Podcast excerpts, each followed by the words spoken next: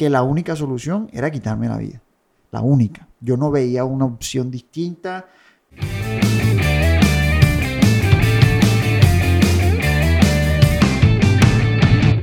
El invitado de hoy, muy conocido en Montería, en Córdoba, artista de la música vallenata.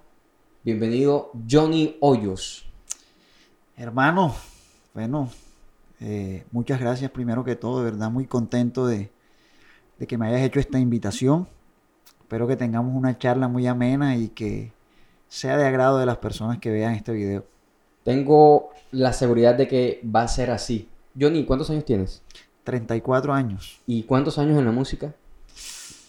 varios.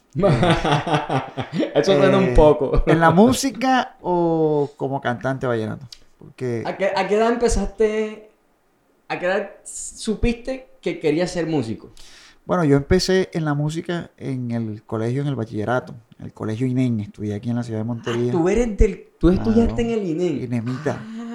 Entonces, eh, eh, las clases de música, eh, los estudiantes que fueran destacados de flauta, nos enseñaban flauta ahí en esas clases, pasaban a ser eh, integrantes de la orquesta del colegio. Entonces, yo inicié ahí como saxofonista, te, te ponían a elegir un instrumento, yo elegí el saxo y empecé como saxofonista en la, en la orquesta del INEN. Ahora todo tiene sentido. Porque es que yo mm, he tenido, bueno, la oportunidad de ver el show de Johnny. Y, y Johnny hace unos intermedios con saxofón. O sea, es una vaina que nadie se espera. Y el man sale tocando su saxofón, haciendo un solo de saxofón. Y uno queda, ah, esto no me lo esperaba. Ah, pero que esto viene desde, desde Claro. el colegio. Sí, claro. Interesantísimo. Tenía, estaba en grado octavo, tenía 12 años, 12, 13 años cuando, cuando ingresé a la orquesta del colegio. Y bueno, después me gradué, como a los 15 entré a la Universidad de Córdoba. De allá soy egresado de, somos colegas, Ah, sí, licenciatura sí. en informática y medios audiovisuales. Esa es la mejor carrera que hay en- señor. en la universidad, modestia aparte. Ahí, ahí, ¿cómo te fue con los profesores de programación? Ah, no hablemos de esa parte porque... no, con algunos, con algunos... No, yo me la llevé bien con todos. En realidad con todos. Pero habían unos que eran bien, bien pesaditos. Pero bueno, ahí pudimos sacar la vaina y... Más o menos. Ese fue mi talón de Aquiles. el, el- el mío también. En realidad el mío también porque...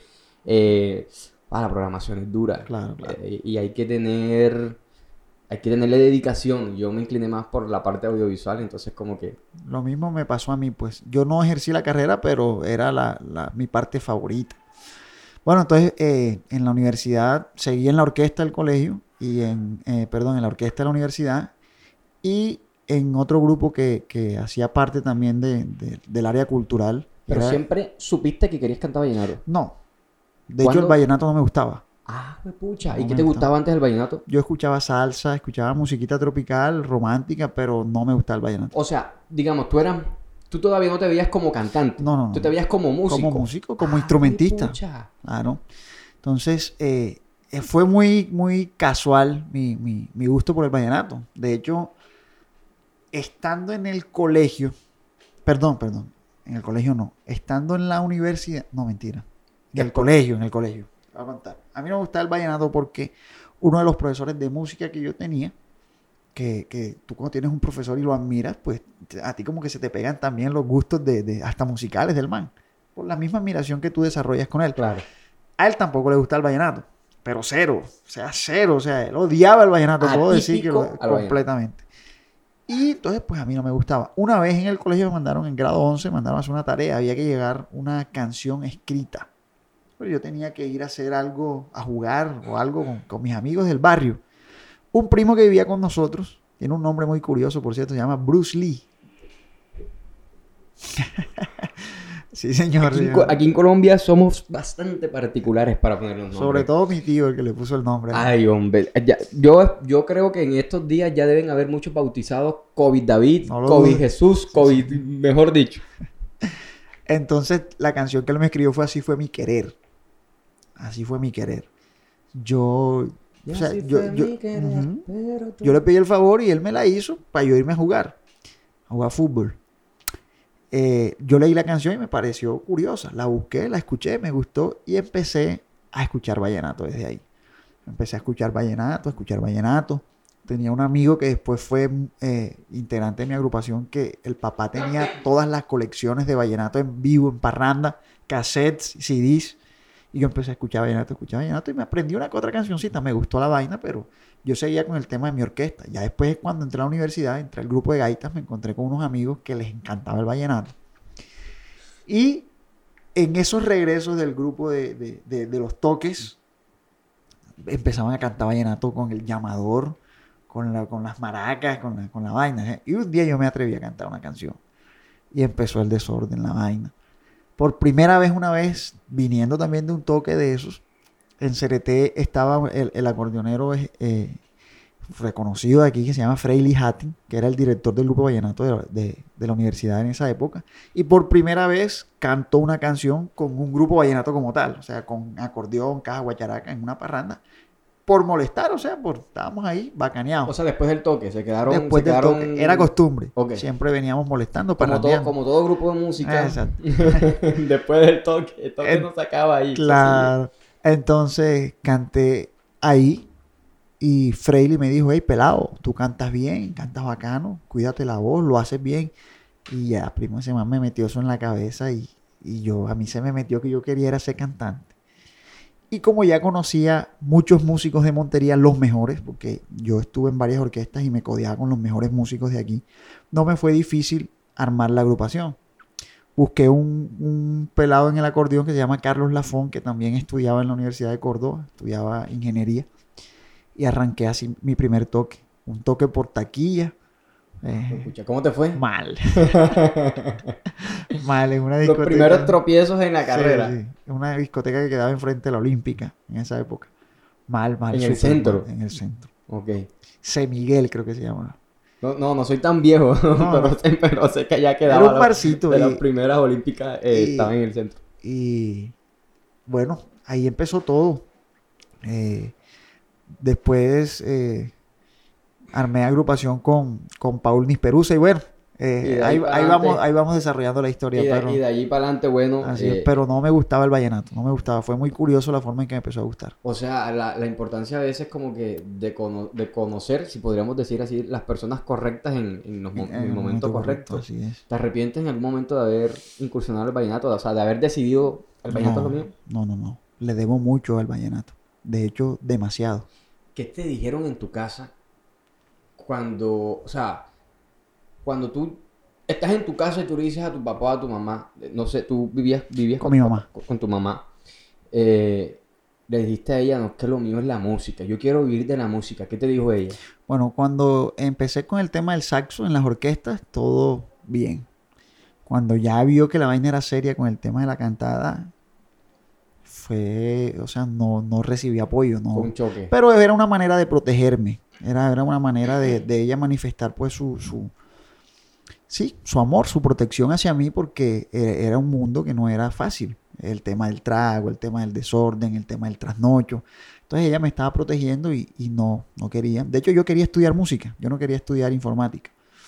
Pero eh, mi abuela, mi mamá, no, que eso no, sobre todo mi abuela, eso no da plata, eso no, eso cómo se te ocurre y tal. Y entonces me fui por la informática. Es que eh, la mayoría, yo, yo pienso que por eso hay tanta gente infeliz en el mundo, porque creo que la gente eh, no hace lo que realmente desea de corazón, sino lo que sus papás, sus abuelitos lo obligan porque ellos tienen una educación diferente a uno. Entonces ellos dicen, no, que tienes que estudiar, es lo que te da plata.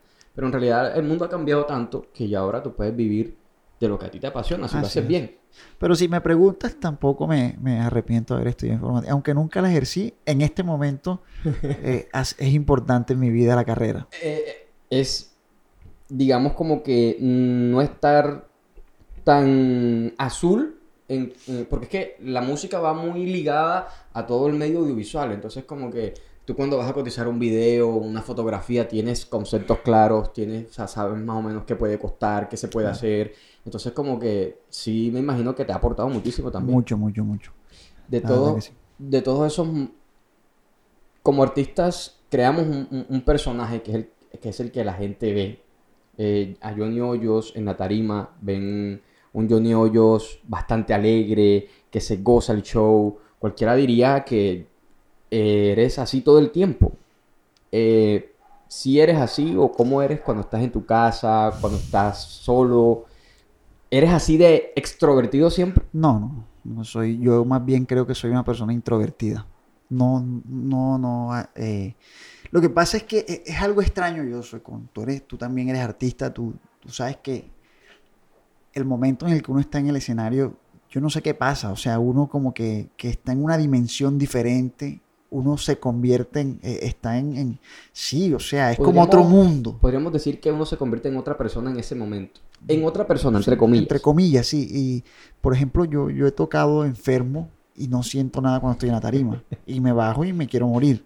Eh, he estado triste y me subo a la tarima y todo se me olvida. Entonces, eh, Momento de no sé qué pasa, sí, pero, eh, y, y- y- pero obviamente tú lo has dicho. Yo pienso que muchas veces, muchas veces, y lo digo no solo por mí, sino por muchos artistas que conozco, se convierte en un personaje, en un personaje. Yo me considero una persona, yo no hablo mucho, yo soy un poco introvertido, pero si tú me ves en una tarima, tú dirás, este man es un loco. Este man, está, este man debe ser un loco que, que- que no para de hablar, que no se calla, que... Pero no, que va. El, el momento, yo, yo me imagino que has debido pasar por muchos momentos difíciles en tu vida, eh, hablando artísticamente. Digamos como que ese primer choque que tú tuviste eh, en tu carrera, que fue muy difícil, o sea, que tú dijiste, "Jue puta, esta vaina, o esta vaina sí realmente será lo mío, o sea, algo que te haya afectado, una anécdota que te haya contado así rapidito, como que algo, el primer choque fuerte artístico. Bueno, eh, recuerdo una vez que estábamos en una parranda en Cereté con unos amigos y yo tenía un amigo, un amigo que quiero mucho y también le debo mucho en mi carrera. Se llama Pelli Huelvas y él canta muy bien, canta muy bonito y es compositor. Y cuando yo empecé en Cereté, empecé a cantar y a darme a conocer con su círculo de amigos. Y de una vez en una parranda, uno de los amigos de él, literal, me mandó a callar. O sea, cállate, cállate, que, canta tú, Pelli. Y esa vaina, o sea, fue un, un golpe anímico, pero yo siempre he sido una persona muy determinada. O sea, yo, to- todos tenemos nuestros altos, nuestros bajos, pero yo siempre he sido una persona muy determinada. Y cuando yo decidí que yo quería cantar, yo dije, voy a cantar. Hubieron momentos de desánimo, hubieron momentos de alegría, pero siempre tuve- estuve enfocado en que eso era lo que quería hacer. Entonces, sí, obviamente, llegué a mi casa, me dolió y todo, pero al día siguiente vamos para adelante. detrás de lo que, detrás del telón, de lo que la gente no ve y que tampoco se imagina, tal vez tengas algo mucho más fuerte que te haya pasado, que tú digas, eh, fue, fui un Johnny Hoyos antes de esto y ahora soy un nuevo Johnny Hoyos. Total. eh, estuve a punto de suicidarme. Estuve a punto de suicidarme el 14 o 15 de febrero del año 2019. Tuve un momento muy difícil en mi vida y estuve a punto de tomar la acción porque la decisión, siempre lo digo, ya la había tomado. Pero eh, Ok, espérate aquí. ¿Cómo es eso de que te querías suicidar? O sea, yo pienso que, al igual que yo, estoy sorprendido. Mucha gente que está viendo esto ahora mismo está igual de sorprendido que yo. Porque, pues, Johnny es una figura pública, podríamos decirlo. Aquí en, Montería, en Córdoba, lo conocen muchísimo. Y siempre estamos viendo a un Johnny muy alegre, muy contento, siempre activo en la música. ¿Cómo es eso de que te querías suicidar? O sea, espérate. Partamos desde el hecho de, o sea, ¿qué te lleva a pensar eso? O sea, a- a querer hacer esa acción. O sea, vámonos como que, listo, ¿qué te llevó a eso? Yo hice una línea de puntos hacia atrás y me di cuenta que malas decisiones, un conjunto de malas decisiones me llevaron a un lugar donde yo nunca debía haber llegado.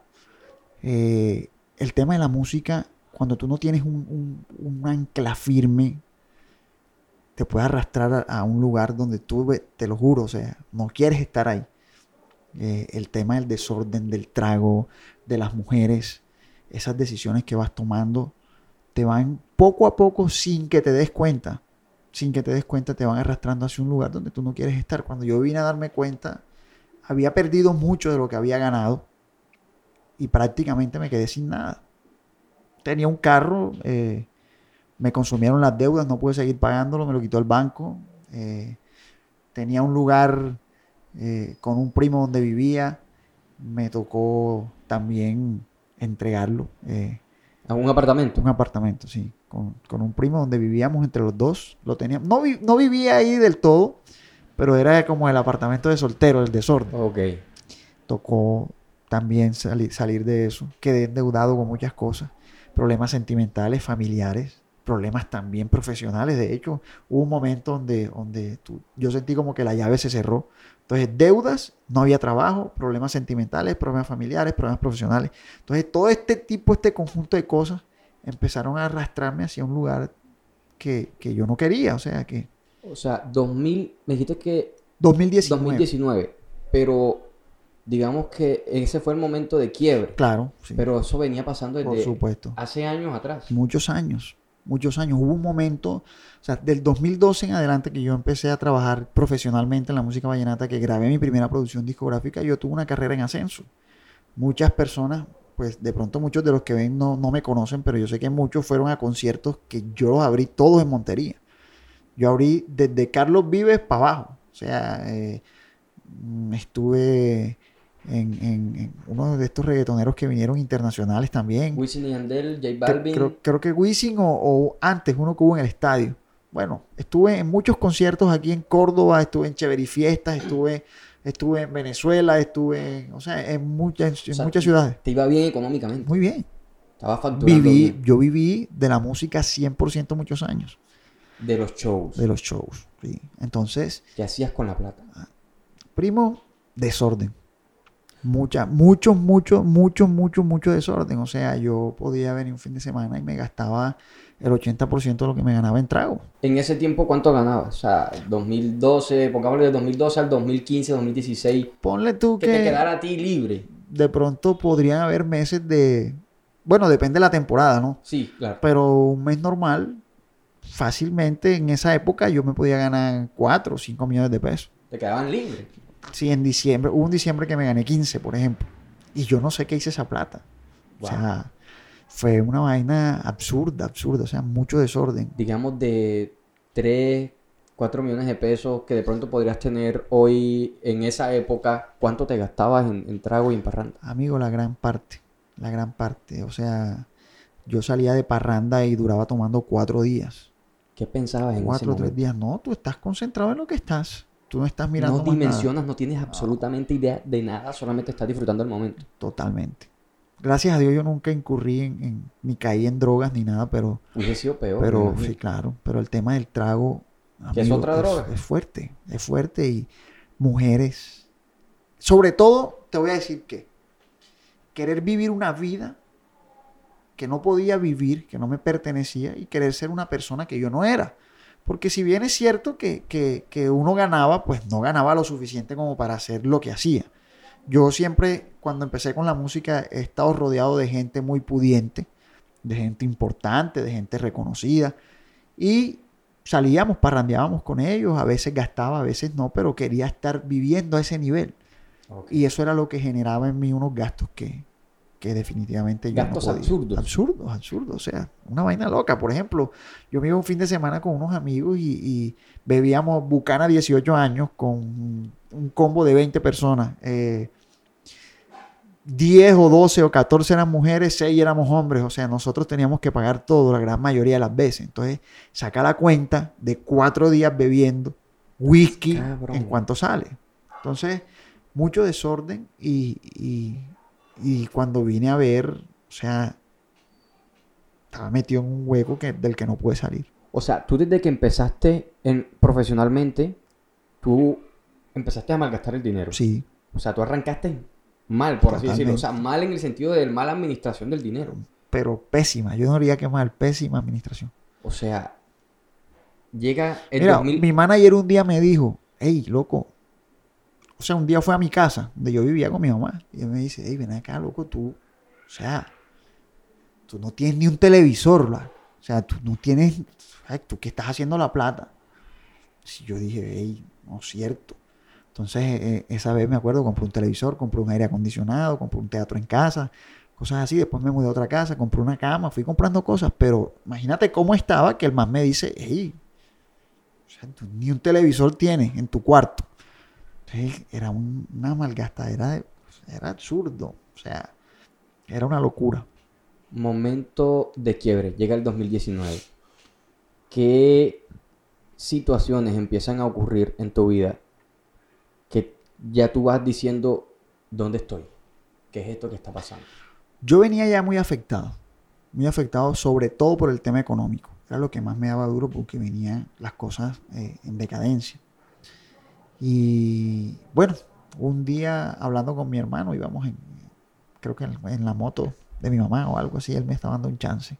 Y yo le dije, si yo no pago mis deudas, tal fecha, no recuerdo, yo me mato. Yo creo que a partir de ese momento algo se activó en mi vida que, que empezó a, a traer pensamientos que de momento yo podría, yo podía controlar. De pronto llegaban los pensamientos, pero yo podría de pronto desviar la atención de ellos. Pero una vez tuve un toque el 10 de febrero, no se me olvida, 9 y 10 de febrero en Barranquilla. Fue, fue un toque con unos amigos y duré dos días bebiendo con ellos allá. Y cuando, cuando yo no sé qué pasó allá, pero algo pasó dentro de mí que, que, que hizo que el hueco se hiciera más profundo. Y un día, un, cualquiera metido, duré tres días en mi casa. Creo que entre esos tres días me bañé una sola vez, comía una sola vez al día y, te- y creo que era que cenaba, o sea, pasaba encerrado. Y un día, o sea, me levanté llorando mal y yo sentía, literalmente, que algo, no era una voz, pero eran pensamientos que me venían que yo no tenía salvación, yo no tenía manera de salir de eso. O sea, no lo podías controlar. no, o sea, ya se volvió incontrolable y, y era que, que la única manera de, de- de acabar con todo eso que, que a mí me estaba pasando era quitándote la vida. acabar con mi vida. Y me iba a ahorcar. Me iba a ahorcar. Tomé la decisión y listo, ya estaba listo. Y me llegó un pensamiento a mi cabeza que yo pienso que es un pensamiento que tuvo que venir de Dios. Soy muy creyente y, y estoy 100% seguro que vino de Dios que, que yo, tenía, yo tengo dos sobrinos, pero en ese momento tenía una sola, mi sobrina Manuela. Yo llegó el pensamiento que ella entraba al patio y me veía ahorcado y lloraba, pero desgarrada. Lloraba a su tío horrible. Y esa vaina me quebrantó de tal manera que, que yo llamé enseguida a, a un amigo, al que- era mi manager, antes mi mejor amigo, se llama Oscar Dixon, y ven a buscarme, está pasando esto, y el man me fue a buscar enseguida. Nos fuimos para su casa y, empezamos a hablar. Yo tenía, era un cóctel de emociones horribles. Estaba pasando por un momento difícil financiero, familiar y emocional. Tenía una vergüenza también. Yo no le daba la cara a mi mamá, por ejemplo. Yo eh, le presté una plata a mi mamá y la hice quedar mal. No tenía con qué pagarle y, no le daba la cara. O sea, yo pasaba encerrado en mi cuarto por la pena, la vergüenza que yo le tenía a mi mamá de darle la cara. Y todo, todo, toda esa, esa suma de cosas pues me llevaron a ese punto donde, donde estuve a punto de hacerlo. ¿Crees que de pronto tú mismo te empezaste a condicionar mentalmente, inconscientemente, esas palabras que te dijiste a ti mismo de que te ibas a quitar la vida si no lograbas pagar tus deudas a determinado tiempo, a la final terminaron haciendo efecto? Yo pienso que va un poco más allá. Yo, como te digo, yo soy muy creyente y yo creo que la palabra tiene poder. Yo pienso que tú, consciente o inconscientemente, puedes declarar vida o muerte sobre ti. De hecho, la Biblia lo dice. Y creo que a partir de ese momento algo activé en el mundo espiritual que empezó a agobiarme mucho más de lo que ya venía haciendo. ¿no? Empezaste a terminar de, de hundirte inconscientemente, así es, a llamar cosas sí. negativas a tu vida. Claro, y fue, fue fuerte, yo te estoy hablando algo muy fuerte, de verdad. Y, y te digo, es más común de lo que tú crees en las personas. Sobre todo los que estamos en el mundo del arte. Yo estoy hablando de actores, de bailarines, de, de, de gente que, que, que cree, que tú, que, que tú, tú dirías, hey, pero este man, o sea, ¿sí me entiendes? O sea, ¿cómo así? Cualquier persona podría decir, ¿cómo así? Hey, tú, varias veces me lo han dicho. Pero eh, a veces llega un momento en, en que tú estás viviendo una lucha que, que nadie Luchas sabe. internas. Sí, cada quien, nadie sabe. cada quien lleva una lucha interna que va Mira a con- Robbie Williams, por ejemplo. Tú, tú te preguntarías, un man como Robbie Williams, lo ganó todo, ganó un Oscar, ganó películas, hizo las mejores películas, famoso, rico, una mansión de miles y miles de millones de dólares. Y en esa misma mansión el man se quitó la vida. Tú dirás, hey, o sea, tú dices, o sea, un man de eso, ¿cómo, ¿Ah? Si aparentemente lo tiene todo. ¿Qué problemas puede tener ese man? ¿Qué te faltaba a ti, John? ¿Qué vacío estabas llenando? ¿Sentías que llenabas algún vacío cuando tomabas? ¿Cuando ibas de parranda? Uf, fuerte pregunta. Amigo, yo creo que sí. Yo, yo pienso que alimenté mucho eh, la vida que yo quería tener. Y obviamente con esos momentos eh, empecé a generar un placebo. O sea, era, era un- una vaina que yo el fin, de, el fin de semana podía hacer lo que yo quería. O sea, yo... Lo que yo quería hacer. De pronto estar en los mejores sitios, con las mejores personas, tomando el mejor trago, con las mujeres más bonitas. Y eso, sin duda, era alimentar algo, alimentar vacíos que yo tenía, cosas que anhelaba, pero que no, realmente no, no es lo que, lo que, lo que llena. Mira, eh, después de todo, de, de pasar eso, a nosotros muchas veces nos dicen, y es algo que escuché a, un- a un gran líder, que la, que, la, que, que la plenitud está en las cosas buenas. eh, ¿Cierto? O sea, perdón, que, que, que quizás la plenitud está en las cosas malas, o sea, en el desorden. Tú vas, que tengas las mujeres, que tenga más mujeres, el que haga más trago, el que haga más plata. Y ahí no está. Pero tampoco nos dijeron que tampoco están las cosas buenas. O sea, tú puedes querer un carro o, o dime qué es lo que tú más, más has anhelado en tu vida. O sea, una meta grande que tú querías tener y la conseguiste. Una meta grande que yo quería tener, quería tener ese Sí. espacio. Esto para mí era una meta grande. Quería tu tener, empresa, tu... quería tener mi empresa con una oficina bien bonita como la tenemos ahora. Y te- se sintió bacano, ¿verdad? Satisfactorio. Cierto. ¿Y qué pasó después? Ahora tenemos, o sea, cuando llegamos aquí dijimos, bueno, listo, ahora tenemos que empezar a seguir creciendo. Algo más. Siempre hay más. Siempre hay algo más. Sí. Entonces, eh, es un vacío y, para responder a tu pregunta, sí, definitivamente estaba intentando llenar vacíos de algo que yo quería hacer, pero que lo estaba haciendo de la manera incorrecta. Entonces, fue, fue, fueron momentos difíciles, fueron momentos difíciles. Ese choque emocional, cuando de pronto pasas de tener una vida estable económicamente, ¿cierto? Y dejas ya de tener esa estabilidad para tener que preocuparte en qué te vas a movilizar. Porque te quitan el auto, porque pierdes el apartamento. ¿Qué ocurre allí? ¿Cómo hacías? ¿Cómo era tu, tu diario vivir luego de que pierdes esas cosas? Fue durísimo. Fue durísimo porque para mí, no, no- a mí no me daba pena, me daba vergüenza, vergüenza. Hoy te lo digo con, con- se lo digo a los que van a ver esto con todo, con toda sinceridad. Montarme en una moto para mí era fatal.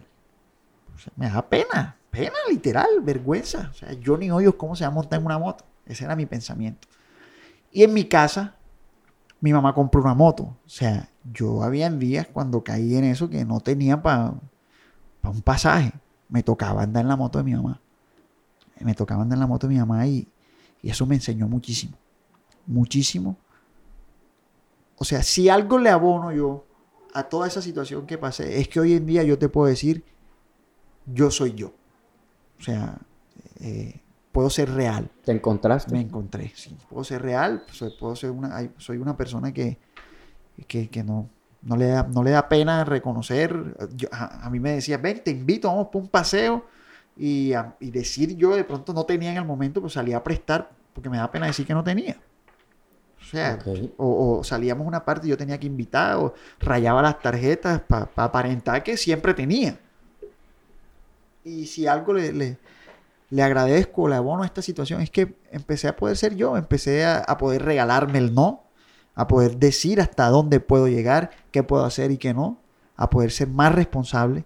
Y, y la verdad es que le abono mucho a eso. Y empecé, hubo un punto de, de toda esa vaina oscura donde empecé a, a bendecir la situación. Yo creo que eso fue, a bendecir el desierto, eso fue marcante. Tu conexión espiritual, tú, tú siempre has sido creyente. Siempre e- era creyente como un creyente normal, así que tú ves, o sea, Sí, no- creo en Dios, sí, o sea, sí, todo, creo en Dios y ya, pero, pero no, no como ahora, o sea, ¿Tienes no- una conexión espiritual distinta? sí, siento que he conocido mucho a Jesús ¿De qué forma? Hermano, de, de la mejor forma. Eh, siento que no, no me gusta dar un paso, ni siquiera venir a hacer esto, a grabar esto sin, sin preguntarle, sin, sin saber si es bueno, sin, sin saber si me conviene, porque muchas cosas son buenas, pero no todas nos convienen. Y eh, he invertido tiempo, energía en conocerlo, en conocerlo, en, en saber cómo era él, cómo actuaba él.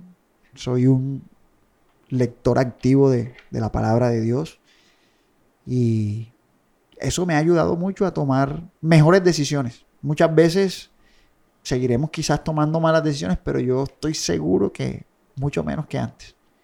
En ese momento, o sea, tú, es que me quedó una duda. Cuando tú tomas la decisión de quitarte la vida, ¿lo pensaste por primera vez o ya lo venías pensando? Te dije que le dije a mi hermano que yo me, que si no pagaba las deudas me, me pero, mataba. Pero, pero allí no, lo, no eras consciente de lo que estabas diciendo. Pero, pero ya lo pensaba y venían pensamientos. O sea, yo pensaba, o sea, yo, yo era depresivo. O sea, tal vez... Claro, yo tenía depresión. Yo tuve, eh, estuve medicado y todo. O sea, yo estuve en una, donde una psiquiatra, o sea, fui, yo estuve mal. Entonces venían esos pensamientos todo el tiempo. Pero no, no daba el paso de, de yo, oye, o sea, voy a tomar, o sea, era, era simplemente pensamiento. Pero tomar la decisión de llegar ya a la acción, no, nunca. O sea, lo pensaste, lo, lo pensaste seriamente una sola vez y lo ibas a ejecutar. Sí. Pero estaban los pensamientos ahí desde mucho antes. Pero tal vez no lo tomabas en serio. No. No, lo veías como una opción todavía. Si eran serios, pero trataba de, Es- de, no- exacto. de esquivar, de, pero, lo evadías. pero era lo evadías fuerte, más bien. No, ese no era el término. No, no, no tal vez que no era en serio, porque si era algo muy Claro, en serio. sí, sí, trataba de evadirlos. Exacto, más bien era que tratabas de evadirlos. Cuando tú tocaste fondo, en ese momento no pensaste en ninguna otra... o sea, ¿Cómo se nubla la, la mente de una persona? O sea, no se te ocurrió hablar con alguien.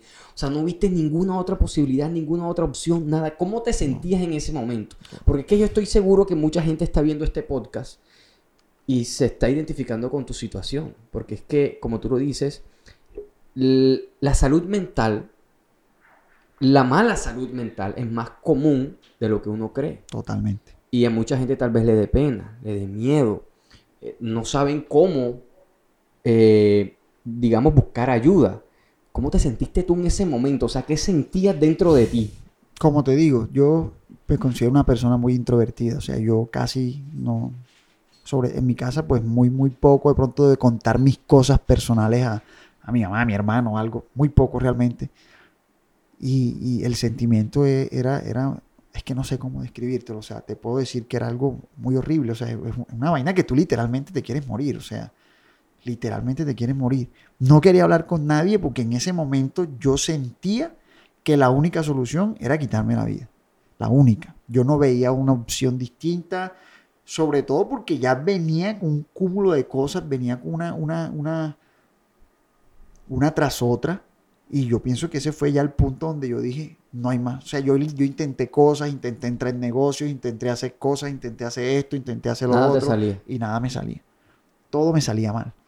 Entonces, ese toque en Barranquilla, no sé, no me preguntes, no entiendo, todavía me lo pregunto, pero, pero me, me- me- algo pasó dentro de mí y eso me hizo, me hizo muy mal. Hoy en día yo pienso que me hizo un bien, pero, pero en ese momento es horrible.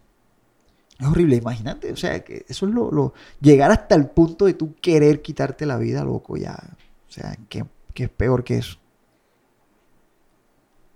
Yo más bien quisiera que le dijeras, más bien, ¿qué le dirías a esas personas que ahora mismo te están escuchando, que te están viendo, que están atravesando por una situación similar, que creen que la solución es quitarse la vida o que están pasando por un momento bien cabrón, bien hijo de puta en su vida? ¿Qué le dirías?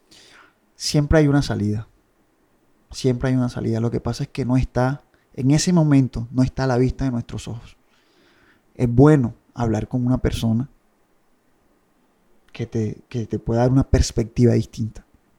conversar con alguien, con quien sea, con tu amigo, con tu mejor amigo, con tu novio, con, con alguien que tú sepas que te puede dar una voz de aliento, con alguien que tú sepas que te puede dar una voz, pero hablarlo, porque es que reprimirlo es mucho peor, es mucho peor. Eh, tan siquiera que te escuche, buscar Claro. a alguien que te escuche. Sí, mi, am- no- amigo me escuchó y eso marcó mi vida. Y no tragarte todo eso tú solo. Así es. Es que es horrible. Porque es que hay cosas que te superan. Ese tipo de cosas te superan. Hay gente muy... Yo me considero una persona muy fuerte. Emocionalmente fuerte. Y en ese momento me quebranté por completo. Entonces, importantísimo buscar una persona que te escuche. O sea, muchas veces lo único que necesitamos es eso. Que nos escuche. ¿Eres feliz? Hoy en día, Sí. sí. ¿Cómo te sientes ahora? Muy bien, me siento muy bien porque creo que pude enfocarme en lo verdaderamente importante. Y, y lo, lo que te conté ahorita, puedo ser yo, soy, soy real, puedo ser sin, sin vergüenzas, aparentar cualquier otra cosa, puedo ser lo que soy, no tengo cargas. No tengo cargas. Yo siento que yo tenía muchas cargas, o sea, intenté eh, eh, cargar con un personaje que no pude sostener. Y hoy en día eso no, no tengo necesidad de eso.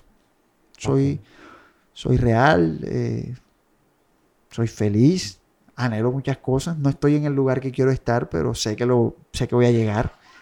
Pero, pero sí, Y, y si llegas, creo que ahora estarías más preparado por supuesto. Por, por si llego. Yo, por, yo- ahí, yo- por ahí- por ahí dicen que una bendición en un momento inadecuado se puede convertir en una maldición. Mira, yo te voy a contar algo. Yo tuve la posibilidad de... Un primo me llamó para hacer unos negocios de él y me, me metió en el cuento y en Bucaramanga estábamos intentando hacer un negocio con la gobernación de Santander. Y era una cantidad absurda y loca de dinero que nos íbamos a ganar. Y las cosas no se dieron hoy día yo digo que hubiese pasado si yo hubiese ganado eso. Yo quería andar armado, yo quería, eso estaba en mi mente, o sea, yo quería andar armado, yo quería, andaba borracho en el carro por todos lados, o sea, yo estaría muerto o en la cárcel, digo.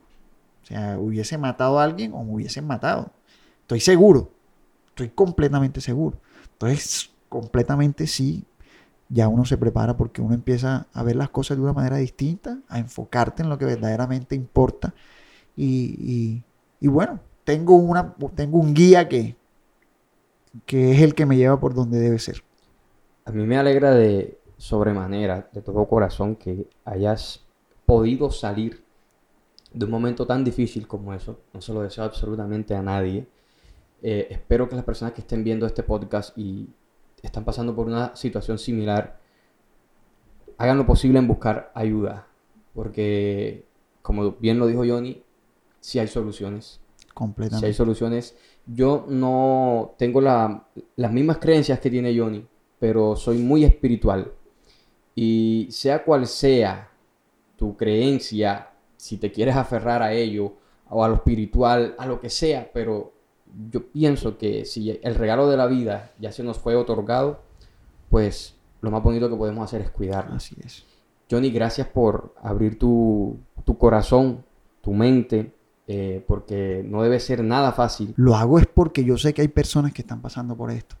Es más, apro- aprovecho para decir que, que si en algún momento quizás van a haber personas que, que van a ver esto que ni siquiera me conocen, pero si tú quieres hablar con alguien, si estás pasando por esta situación y querés, escríbeme, o sea, y, podemos hablar del tema, porque muchas veces lo único que necesitamos es hablar. Mira, yo pasé de, de- ganar plata y de darme unos gustos y, otras cosas a aprender a vivir con 50 mil pesos al mes, por ejemplo. Feliz, feliz, o sea, tranquilo, tranquilo. O sea, te estoy hablando con, con el corazón en la mano, tranquilo. Entonces, si hay soluciones, ¿qué es lo peor que puede pasar? Un reporte crediticio, una- ¿sí me entiendes? Pero que nada te lleve hasta ese punto. O sea, no lo vale. No lo vale.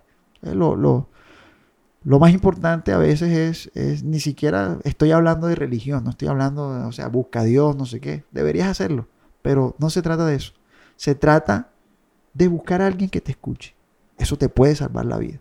Alguien que, si tu necesidad es económica, tú no sabes si no lo dices, por ejemplo, en mi caso, que la gente ni siquiera imaginaba que quizás yo no la tenía. Algún amigo me pudo haber dicho, hey, pero ven acá como me lo dicen ahora, porque nunca me dijiste, yo te hubiese ayudado, cuánto debías, o sea, yo te hubiese prestado o algo hubiésemos hecho, buscar un trabajo, alguna cosa. A ese paso de decirlo, estaba una solución a algo que me llevó a quitarme la vida. Exacto. Siempre hay soluciones. Ahí debemos buscar ayuda. Debemos buscar ayuda. Ese es, el, mensaje. Yo creo que ese es el mensaje. Busca ayuda. trata de hablar con alguien que la solución está allí. Solamente tenemos que tratar de buscarla. Totalmente. Johnny, muchísimos éxitos en cualquier cosa que estés emprendiendo ahora. Creo que tienes nuevos proyectos. Vienes con música. Vienen muchísimas cosas maravillosas para ti. Te deseo de verdad que todo te salga excelente, hermano. Hermano, a ti muchas gracias por la invitación y bueno, te, te, motivo a que sigas con este espacio porque realmente eh, es bonito que, la gente pueda mirar lo que está detrás, no solamente de la vida de un artista, sino de cualquier persona. Porque muchas veces las redes sociales nos han aportado cosas buenas, pero también cosas malas. Eh. Eh, yo pienso que el personaje de las redes a veces no es el personaje de la vida real y estos espacios donde puedas desnudar eh, el corazón, el alma de, las personas, está muy bien, te felicito y también te deseo muchos éxitos con este espacio y con todo lo que hagas. Eres, eres un man muy talentoso y, la verdad que, que te aplaudo todo lo que estás haciendo. Muchas gracias Johnny y con esas palabras nos despedimos despachados. Saben que este espacio es para ustedes, así como Johnny estuvo aquí. Si ustedes quieren venir a hablar, bien pueden hacerlo, pueden escribir a nuestras redes y cuadramos y aquí pueden estar ustedes también charlando con nosotros. Hasta un próximo episodio de Despachados.